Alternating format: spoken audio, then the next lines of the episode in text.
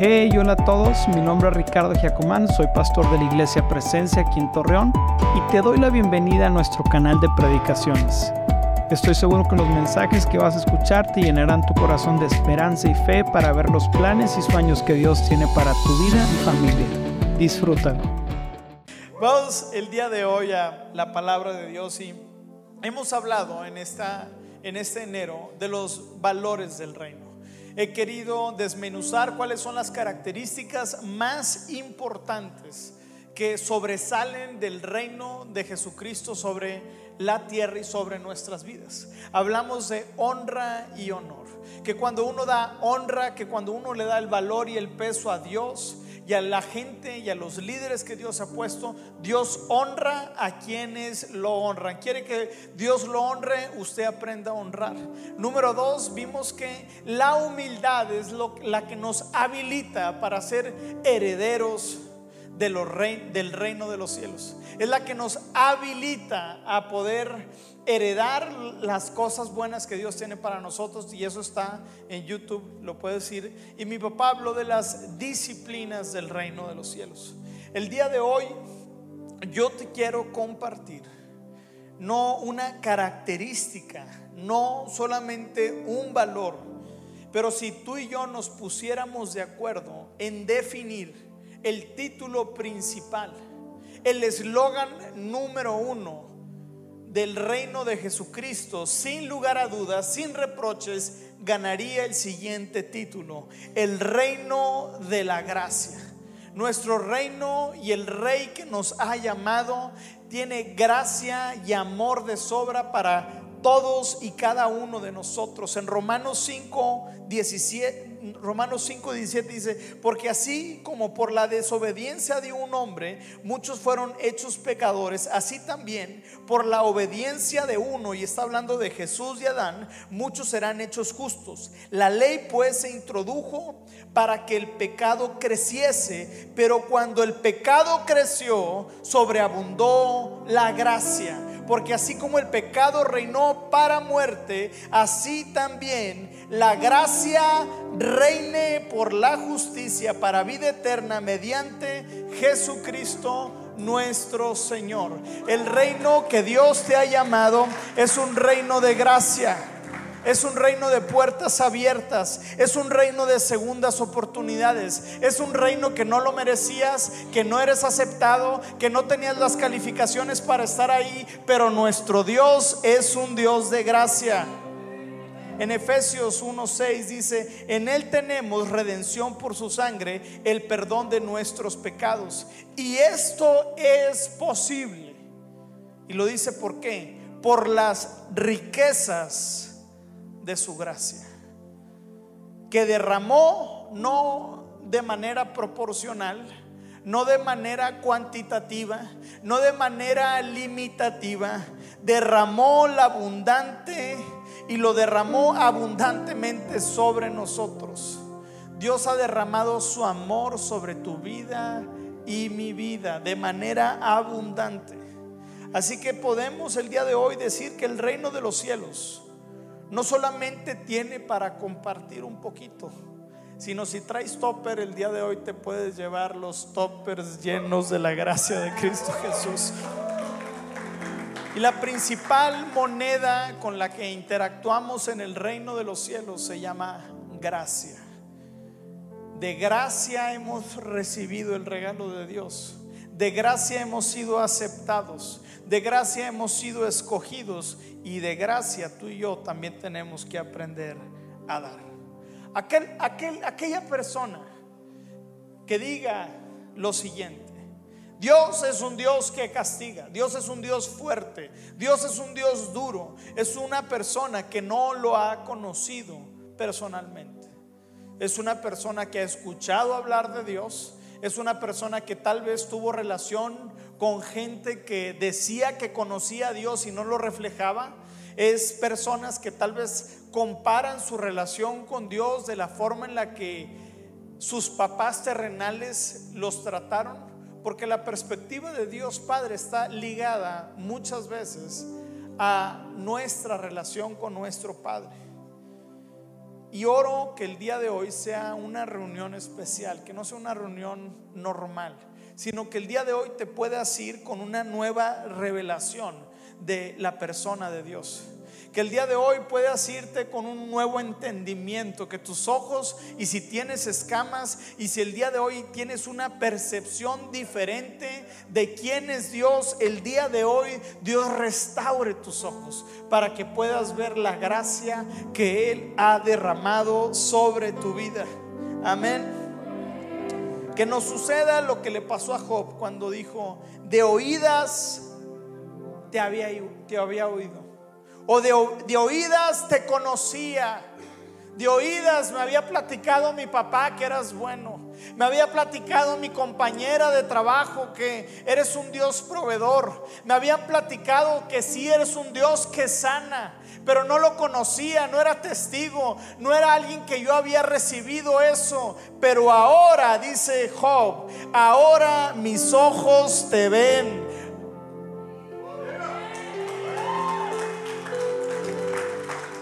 Así que acompáñenme a orar brevemente para que Dios haga algo increíble en esta reunión. Dios, gracias, Padre, porque tus promesas son sí y amén en nuestras vidas. Porque con gracia y amor inagotable nos has alcanzado, Señor. Tu reino es amor, Señor. Tu reino es gracia, Señor. Y el día de hoy te pido que quites sobre nuestros ojos cualquier percepción incorrecta de tu persona y de tu amor que nos limite conocerte. Trae restauración, Señor, y que el amor y la verdad, Señor, que no se pueden separar la una de la otra, traiga libertad, Señor, al que está cautivo. En el nombre de Cristo Jesús.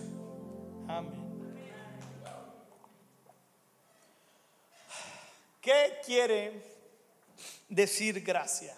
¿Qué es gracia? Si vamos a hablar de gracia, podemos hacernos esta pregunta. ¿Qué quiere decir gracia? Y en el Antiguo Testamento hay un pasaje hermoso, explícito, sin censura y a todo color de lo que es la gracia.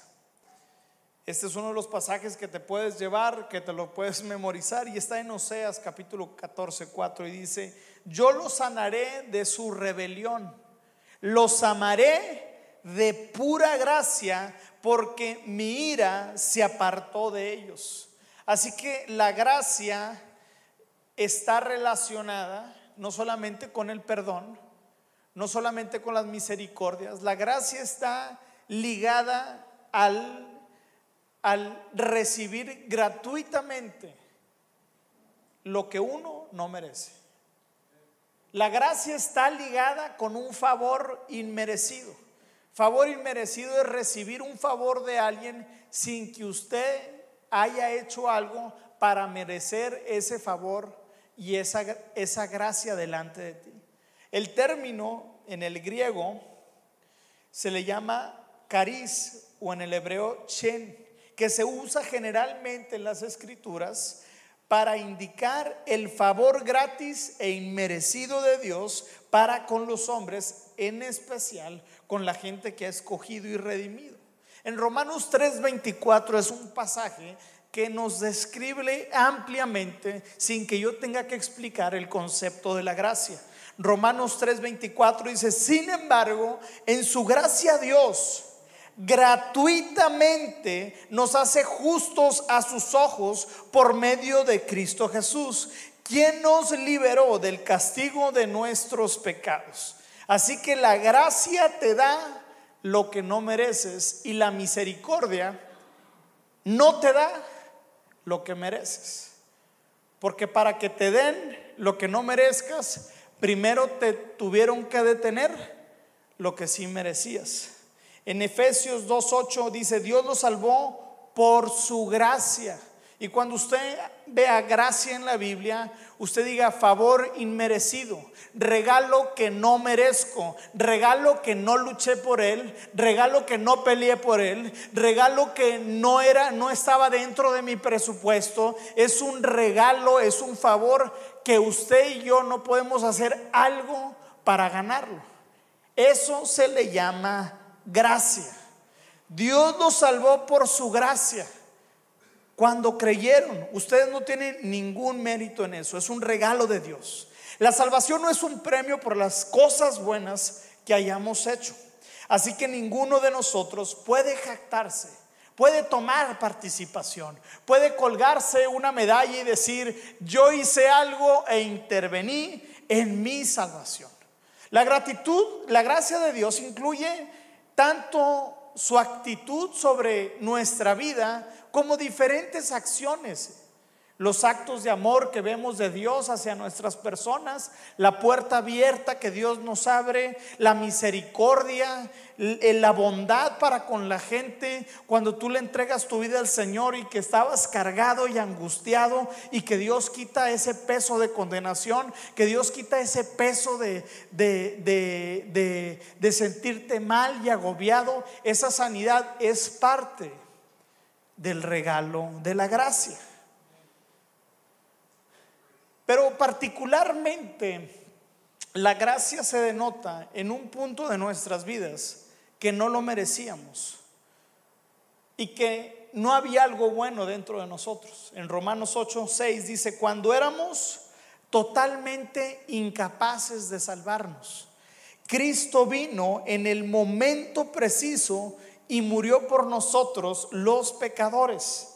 Quiero hacerte la invitación a reflexionar sobre la siguiente historia. Por favor, sígueme en esta historia. Usted o yo tenemos una hija hermosa, a quien la hemos cuidado, la hemos tratado con dulzura, la hemos vestido como una princesa. Y en la mañana, rumbo a la escuela, un hombre malvado y perverso la secuestra, abusa de ella, la trata con desprecio le roba su dignidad, le roba su nombre, le roba su corazón. Y la mujer o la, nuestra hija muere por descuidos de esta persona. Si usted fuera, si yo fuera el papá de la hija, ¿usted cree que yo perdonaría a ese hombre perverso? ¿Usted qué dice? Si usted fuera el papá de la hija, si, tú fueras el papá de la hija, ¿lo perdonarías? ¿Lo invitarías a tu casa? ¿Le abrirías la puerta? ¿Lo sentarías a tu mesa? Y no solamente ahí, le servirías, le lavarías los pies. No solamente eso, sino sacarías el testamento de la herencia que le vas a dejar a los otros hijos que tienes y pondrías a este criminal como heredero de las posesiones que tienes.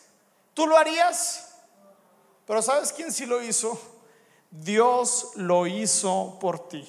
Tú éramos ese hombre y yo perversos que no merecíamos estar en la lista, no merecíamos estar en su mesa, no merecíamos ser herederos y estar en la mesa del Padre, pero con su gran amor, con su misericordia, nos hizo aceptos, nos borró, nos perdonó y nos dio un nuevo nombre. Eso, iglesia, se llama gracia.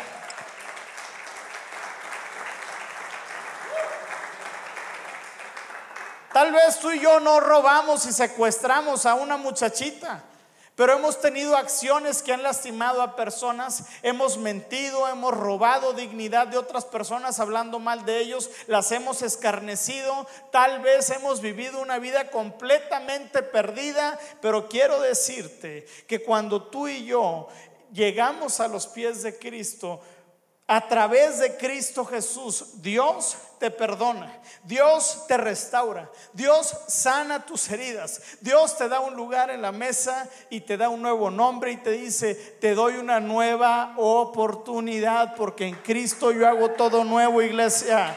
Dios hace todo nuevo. Eso es gracia.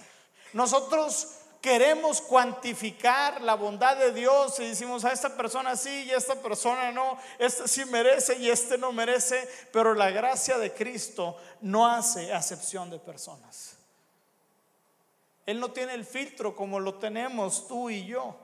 En Tito, otra vez, machacando esta verdad, Tito 3 dice, sin embargo, cuando Dios nuestro Salvador dio a conocer su bondad y amor, Él nos salvó, no por las acciones justas que nosotros habíamos hecho, sino por su misericordia. Nos lavó, quitando nuestros pecados y nos dio un nuevo nacimiento y vida por medio del Espíritu Santo. Ahora, la expresión máxima de gracia que tú y yo vamos a ver, la expresión máxima de la revelación de la gracia de Dios en nuestra tierra, tiene un nombre. Es una persona. Es un hijo y dice la Biblia que su nombre está por encima de todos los nombres. La expresión máxima de Dios mostrando su gracia y bondad para con nosotros tiene un nombre y se llama Cristo. Cristo es la expresión de Dios para con nosotros. Juan 1.14 dice, entonces la palabra se hizo hombre y vino a vivir entre nosotros. Estaba lleno de amor inagotable y y fidelidad. Y hemos visto su gloria, la gloria del único Hijo del Padre. Después dice en versículo 16, de su abundancia, todos hemos recibido una bendición inmerecida tras otra. Y ese es el corazón de nuestro Dios. Ese es el corazón que Dios tiene para, la, para las personas que están fuera y que al día de hoy no están dentro de casa. Y también ese es el corazón que Dios tiene para los que están dentro de casa. Porque cuando estamos y hemos pasado tiempo con Cristo, pues también podemos reconocer que hemos fallado, que nos hemos alejado, que hemos dejado anidar en nuestro corazón sentimientos y cosas que no le agradan a Dios y necesitamos también gracia. La gracia no la necesitamos solamente cuando vamos a iniciar en nuestro caminar con Cristo la necesitamos en nuestro diario vivir para poder expresar y reflejar con otros lo bueno que Dios ha sido en nuestras vidas. Y para el futuro también la vamos a necesitar, porque Dios te ha llamado a correr una carrera. Dios te ha llamado y, y tiene planes para tu vida. Dios te ha dado promesas y son promesas en base a su gracia, porque Dios es un Dios bueno que nos da cosas que tú y yo no merecemos. El corazón de David cuando Dios le dice, y de ti haré una nación de, de, reyes, y a ti te bendeciré y te he elegido para que para establecer tu dinastía. Y David comienza a decirle a Dios, ¿quién soy yo para que hayas tenido esa gracia? ¿Quién es mi pueblo? ¿De dónde viene mi apellido? No soy nada para el favor que tú me has tenido. Hay personas que no pudieron ser iguales después de encontrarse con la gracia que te estoy hablando. La gracia que te estoy hablando es la persona de Jesús. Una de ellas fue Saulo. Para algunos que son nuevos, puede ser que no conozcas a Saulo. Saulo era un hombre de renombre, de posición económica elevada, era un fanático de la ley, era un perseguidor de la iglesia. Era alguien, dicen Hechos 26, 9, dice, yo solía creer que mi obligación era hacer todo lo posible para oponerme al nombre de Jesús de Nazaret. Por cierto, ese fue lo que hice en Jerusalén, con la autorización de los sacerdotes principales. Hice que muchos creyentes de allí fueran enviados a la cárcel. Di mi voto en contra de ellos cuando los condenaban a muerte. Muchas veces hice que los castigaran en las sinagogas para que maldijeran a Jesús. Estaba tan violentamente en contra de ellos que los perseguía hasta en ciudades extranjeras. Este era Saulo, violento, perseguidor. Y vamos a hacernos la pregunta. Saulo era un candidato para que el amor y la gracia de nuestro Dios lo llenara. ¿Usted qué dice, iglesia? Apóyeme en la predicación. Y tú y yo diríamos, Saulo, o sea, ¿por qué? ¿Por qué? ¿Por qué no otro? ¿Por qué Saulo? Saulo un perseguidor, Saulo que estuvo al frente del primer homicidio, del primer mártir de la iglesia. Dice la Biblia que Saulo estaba cuando los sacerdotes y los hombres apedrearon a este joven brillante, un profeta prominente que tenía una carrera extraordinaria y Saulo dice que estaba cargándole todas las eh, mantos y ropas a la gente que estaba apedreando a este joven. Indudablemente tú y yo nos podemos hacer y nos cuestionamos cuando Dios muestra su gracia y favor para con los peores. Pero esa es la categoría en la que tú ves las cosas. Porque tú piensas y yo pensamos que nosotros somos buenos y merecemos un trato distinto. Pero tú y yo éramos igual que Saulo, mutiladores de la voluntad de Dios en nuestras vidas y las de alguien más. No había algo bueno dentro de nosotros, iglesia. No había algo que Dios dijera, híjole, esta persona es tan buena que merece de mi gracia. Y en eso, en ese momento, Pablo comienza a explicar cómo es que la gracia y la bondad del Señor se manifestaron en su vida a través de la persona de Jesús en un encuentro que tuvo con Jesús. Y Jesús le dijo, ¿por qué me persigues? Deja de pelear contra mi voluntad, porque te he elegido para que tú seas mi servidor. ¡Wow!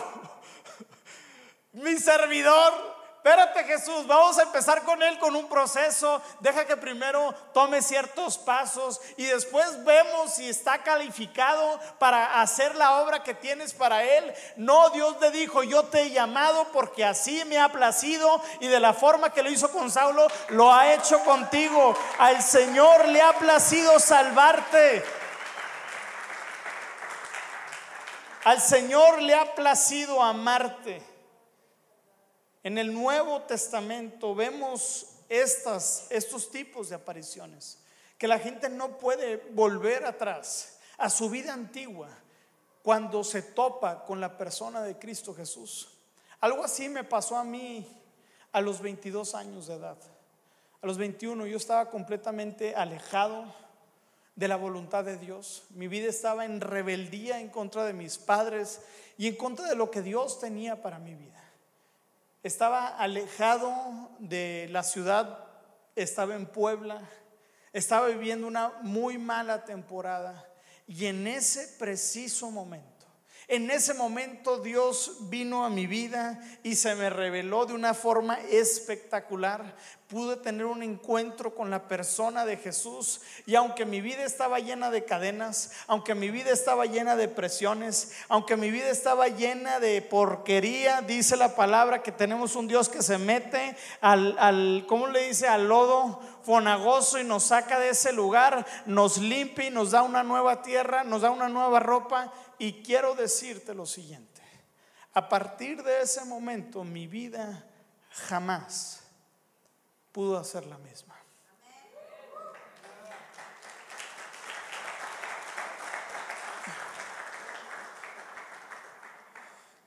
Dios puede hacer lo mismo con tu vida.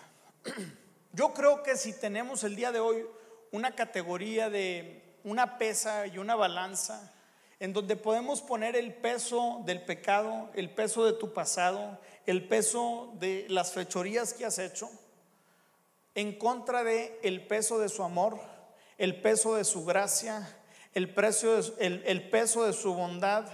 Indudablemente, quiero decirte lo siguiente, indudablemente el peso de su gracia ganaría cualquier récord ante cualquier récord que tengas de vivir una vida en pecado.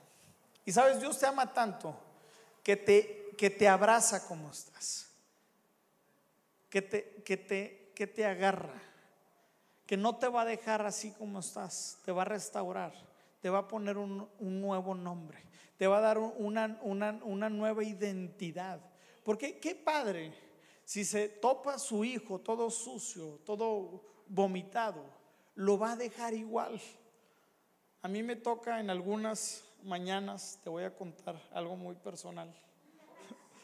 En algunas mañanas, aunque David no lo crea, agarro a Esteban y en las mañanas lo cargo y el niño está empapadito porque le dimos mucha leche. Y uno dice, ah, pues es pura pipí, no pasa nada, lo cargo con mis manos, me las ensucio. Y luego hay veces que lo abrimos y la popoya, la pierna, la espalda, la... Y Dios no es como que, ay, sí, te amo y te agarro y te dejo así como estabas. Y el niño eh, con toda la, este, con todas las rosaduras por todos lados, porque su papá lo amó tanto que lo recibió como está, pero nunca le hizo nada. No, cuando un papá vea que su hijo está en esas condiciones, ¿qué hace? Lo cambia, lo limpia, le pone una nueva vestidura, le pone una nueva ropa, lo abraza, lo consiente, le da de comer. Lo mismo, pero a una escala de diez mil veces más. Es lo que Dios hace con la gente que llega en las condiciones en las que mis hijos se levantan. Amén. Amén.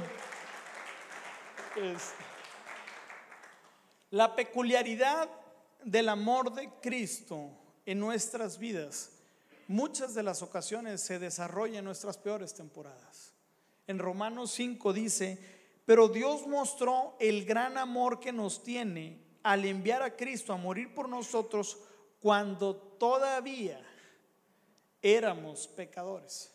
Cuando todavía estaba viviendo lejos de su voluntad. Cuando todavía no había algo bueno en mi persona. Cuando todavía estaba viviendo en pecado. Dios no ama el pecado. El pecado es lo que nos limita a vivir libremente. El pecado es lo que nos limita a adorar a Dios libremente y a expresar la esencia de lo que somos en Cristo Jesús. Fuimos criados a su imagen y semejanza. Y lo que hace el pecado es que distorsiona la imagen maravillosa que Dios ha puesto en el ser humano. Por eso cuando nosotros venimos a los pies de Cristo, Dios nos restaura y nos pone un nuevo corazón. En Ezequiel 37 dice, y les pondré un corazón receptivo, un corazón de carne, porque el corazón que tenemos no es receptivo. El corazón que tenemos antes de llegar a Cristo es de piedra. El corazón que tenemos antes de llegar a Cristo tiene maldad, tiene egoísmo, piensa solamente en uno mismo. Algo así sucedió con un hombre que se llamaba John Newton. John Newton fue un hombre, fue, una persona que nació en Londres el 24 de julio de 1725. Su mamá le comenzó a enseñar las sagradas escrituras desde que era pequeño. Lo empezó a mostrar la bondad de Dios porque la mamá de John Newton tenía una fe cristiana y quería que su hijo también la tuviera. Así que al principio John Newton pues, estaba siendo, eh, estaba siendo enseñado y, y dirigido por sus padres, pero a los siete años John Newton pierde a su madre. Su padre se casa con una nueva mujer que no era creyente y no le enseñó los principios y el valor del cristianismo. Dicen los que han estudiado su historia que la pérdida de la mamá de Newton fue tan drástica y fuerte que causó un gran dolor en su corazón. Y eso lo llevó a tener un corazón orgulloso, un corazón, y decían que era un mal hablado, era un hombre indomable, era alguien que no se dejaba gobernar por nadie, era orgulloso, era centrado en sí mismo, y está buenísimo el testimonio. Te lo voy a resumir porque tengo poco tiempo. Pero este, este joven, su orgullo, su falta de humildad, lo llevaron a tener muchas decadencias en su vida. Lo, reclutaron el ejército del Reino Unido y como era tan cadillo, le pidió a los, a los capitanes del barco que lo dejaran salirse del barco.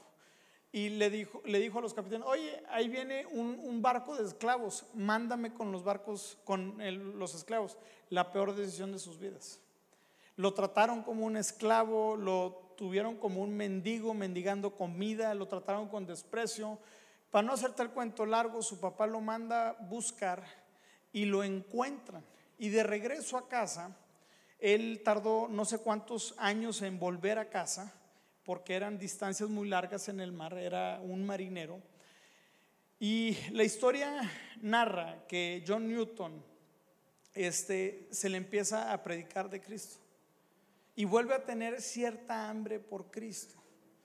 Y luego, estando en, en, el, en el mar, viene una tempestad tan grande y tan fuerte que él dijo, me voy a morir.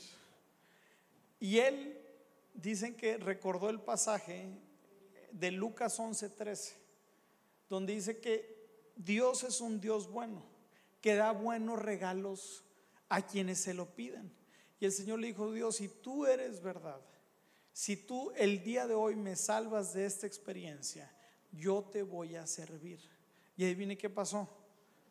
Dios lo salvó. Pero adivine qué sucedió después. Se le olvidó. Y comenzó a ser traficante de esclavos. Se hizo después capitán de barcos que traficaban esclavos. Y fue muy criticado porque él decía que era cristiano, pero seguía traficando esclavos. En ese entonces el tráfico de esclavos era una práctica legal que podías hacer delante de las autoridades y él se excusaba esto es algo legal y no pasa nada. Pero cuando a un hijo se le habla de la palabra de Dios desde pequeño, cuando alguien recibe el llamamiento de Cristo desde pequeño, Dios no deja ninguna oración, ninguna palabra en saco roto. Comenzó este joven a sentir remordimiento, a sentir angustia, a sentir la cara de los esclavos que les arruinaba su vida por toda, por toda su vida porque los mandaba a otras ciudades, otros países y chao. Y él se arrepiente y llega a un punto donde dice, no puedo seguir diciendo que soy cristiano y que Cristo me ha amado si yo no lo estoy haciendo con mi prójimo. Y ese deseo y ese corazón lo lleven a meterse con Dios profundamente. Influenciado por John Wesley y influenciado por John Wesley y otros grandes hombres de la fe, comienza él a tener inquietud y dice, no solamente voy a ser pastor, sino tengo que hacer algo para poder revertir todo el mal que yo he hecho. Y sabes que aunque Dios te perdona de todos tus pecados y no tienes que hacer algo para ganarte su aprobación, tener un corazón como el de John Newton es un buen corazón de recuperar aquellas cosas que uno hizo mal, de remendar aquellas cosas que uno estropeó. Cuando yo le entregué mi vida a Cristo Jesús, yo tenía una mala relación con mi padre lo había deshonrado por tanto tiempo. Y lo primero que hice fue marcarle y decirle, papá, perdóname por todos los años que te he sacado canas verdes, por todos los años que no te honré, por los años que literalmente me tuviste como un enemigo de tu casa en vez de un aliado en tu casa. Y John Newton, el proceso de transformación en su vida fue muy diferente al de Saulo y al mío. Cuando yo conocí a Cristo Jesús, mi vida fue transformada de un día a otro. Y con John Newton fue completamente diferente. Fue pasando el tiempo y él empezó a entender las verdades. Y después de esa transformación y esa búsqueda de Dios fue el himnista que escribió la canción de Sublime Gracia. Y es la canción más escuchada, traducida, replicada de todos los tiempos. De mis cadenas, Él me liberó. De las cadenas de su egocentrismo, de sus cadenas del pasado, de sus cadenas de los opresores que él estaba y dice, y ríos, y tus ríos, pues él estaba descifrando y él estaba cantando el momento que había sucedido en su corazón, pero también en aquella vez que le entregó su vida al Señor por completo. Sabes, quiero el día de hoy relacionar unos principios para poder cerrar la predicación de hoy. Sabes, los principios de Dios están interconectados el uno con el otro. Ajá. Diga conmigo, amén. Uno con el otro están interconectados. Un principio de Dios no puede violar otro principio de Dios. Una verdad de Dios está ligada a otra verdad de Dios. Diga conmigo, amén. Dios, Dios nos ha dado su gracia no solamente para nosotros, sino para compartirla. De gracia hemos recibido y de gracia nosotros damos. La Biblia de Dios dice, el que siembra, entonces cosecha. En Mateo, Mateo 7, 1 al 2 dice, no juzguen a los demás y qué, y no serán juzgados, pues serán tratados de la misma forma que traten a los demás. El criterio que usen para juzgar a otros es el criterio con el que se les juzgará a ustedes. La misma medida que yo doy de gracia es la misma medida que yo recibo de gracia. Jesús cuando oró en el Padre nuestro que estás en los cielos, santificado sea tu nombre, venga a nosotros tu reino, hágase tu voluntad en la tierra como en el cielo, danos hoy nuestro pan de cada día. Y luego dice, ¿perdona qué? Y ahí nos gusta quedarnos, perdona nuestras ofensas. Pero Jesús dijo, de la misma forma que nosotros perdonamos a quien nos ofende. Está poderosísimo lo que estamos orando. ¿Por qué? Porque Jesús dijo, de la forma en la que tú vas a experimentar la gracia de Dios, es, de la, es la forma que está relacionada con la forma en la que tú das gracia a los demás. Si tú no perdonas a los demás, vas a limitar el perdón de Dios en tu vida. No que Dios no haya perdonado tus pecados cuando tú le dijiste a Cristo, te entrego mi vida. Dios te perdona. Pero yo estoy hablando de poder experimentar la libertad que Dios tiene para cada uno de nosotros. Yo quiero animarte, iglesia. Yo quiero el día de hoy imprimir fe en tu vida y en tu corazón. Que no te quedes con la gracia que tienes. Que la puedas dar y vertir en corazones que necesitamos. Yo creo que el día de hoy la iglesia se está desempolvando y está sacando la escoba y está sacando los, las vasijas de hace 10, de hace 5, de hace 20 años, donde Dios vertió su primer amor, donde Dios vertió gracia, donde Dios vertió misericordia y nunca hicimos nada con eso. El día de hoy Dios quiere que esa gracia que te dio la puedas vertir en otros, porque Dios no te puede dar una medida mayor de gracia, una medida mayor de fe, una medida mayor de bondad si tú no la has utilizado. Y esto lo puedo ligar en Mateo 25, 23, dice, y el amo dijo, bien hecho, mi buen siervo fiel, ha sido fiel en administrar esta pequeña cantidad, así que te daré muchas más responsabilidades. ¿Quieres más de la gracia de Cristo Jesús? Tienes que usar la que ya tienes. ¿Quieres más de su favor? Tienes que repartir el que ya se te ha dado.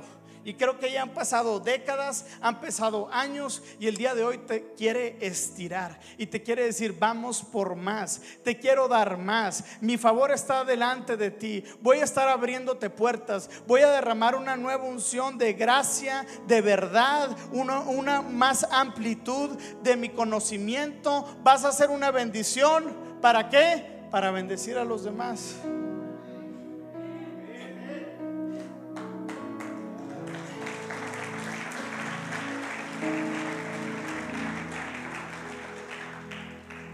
Así que, iglesia, yo te quiero desafiar el día de hoy a que compartas de la gracia que has tenido. Tengo yo un equipo o un grupo de pastores con los que regularmente llevo un año juntándome y he decidido en mi corazón no juzgar y no criticar a quienes hacen el bien. Porque si yo en un futuro tengo una situación complicada, si en un futuro caigo, voy a ser tratado con la misma medida que yo traté a los que se cayeron. ¿Quieres ser tratado con gracia? Comienza a tratar a tus hijos con gracia. ¿Quieres empezar a ser tratado con bondad? Comienza a tratar a tus hijos con bondad. Comienza a dar de lo mucho que Dios te ha dado. Y yo quiero cerrar este tiempo haciendo la invitación de aquellas personas que el día de hoy no han puesto su confianza y su fe en Cristo Jesús. La palabra de Dios dice que Jesús está a la puerta y cualquiera que llama, dice, la puerta se abrirá y entraré y cenaremos juntos. Dios quiere tener una relación personal contigo. Él quiere venir a tu vida y restaurarla, venir a sanar completamente tu vida. Él quiere venir y que tú aprendas a confiar en su amor, en su, bondad y que tú le digas, Señor, te entrego mi corazón, porque yo sé que en mis manos, en tus manos, estoy seguro. Bajo las alas de tu presencia yo quiero estar. Si el día de hoy no has, no has hecho este no le has permitido a Jesús entrar a tu corazón, yo te quiero hacer la invitación el día de hoy a que le digas a Cristo Jesús, toma el control de mi vida. Quiero recibirte en mi corazón. He sido tal vez como Saulo, un criticón, un, un estafador, alguien que roba, que miente. Pero el día de hoy quiero que perdones mis pecados. El día de hoy quiero relacionarme contigo y ¿por qué no cierras tus ojos e invitamos a Cristo a morir en la cruz? Invitamos a Cristo a venir a, morar a mi corazón. Si el día de hoy tú estás listo para recibir a Cristo Jesús en tu corazón, a la cuenta de tres yo quiero que levantes tu mano y que juntos hagamos una oración. Número uno, Cristo Jesús es el Hijo de Dios, el Cordero que vino a morir por nosotros. Número dos, la palabra de Dios dice que cualquiera que confiese con su boca que Cristo es el Señor y cree en su corazón, será salvo. Número tres, te quiero hacer la invitación el día de hoy de levantar tu mano si quieres recibir a Cristo Jesús. ¿Habrá alguien aquí? Amén. Increíble. Increíble. Increíble. Increíble increíble.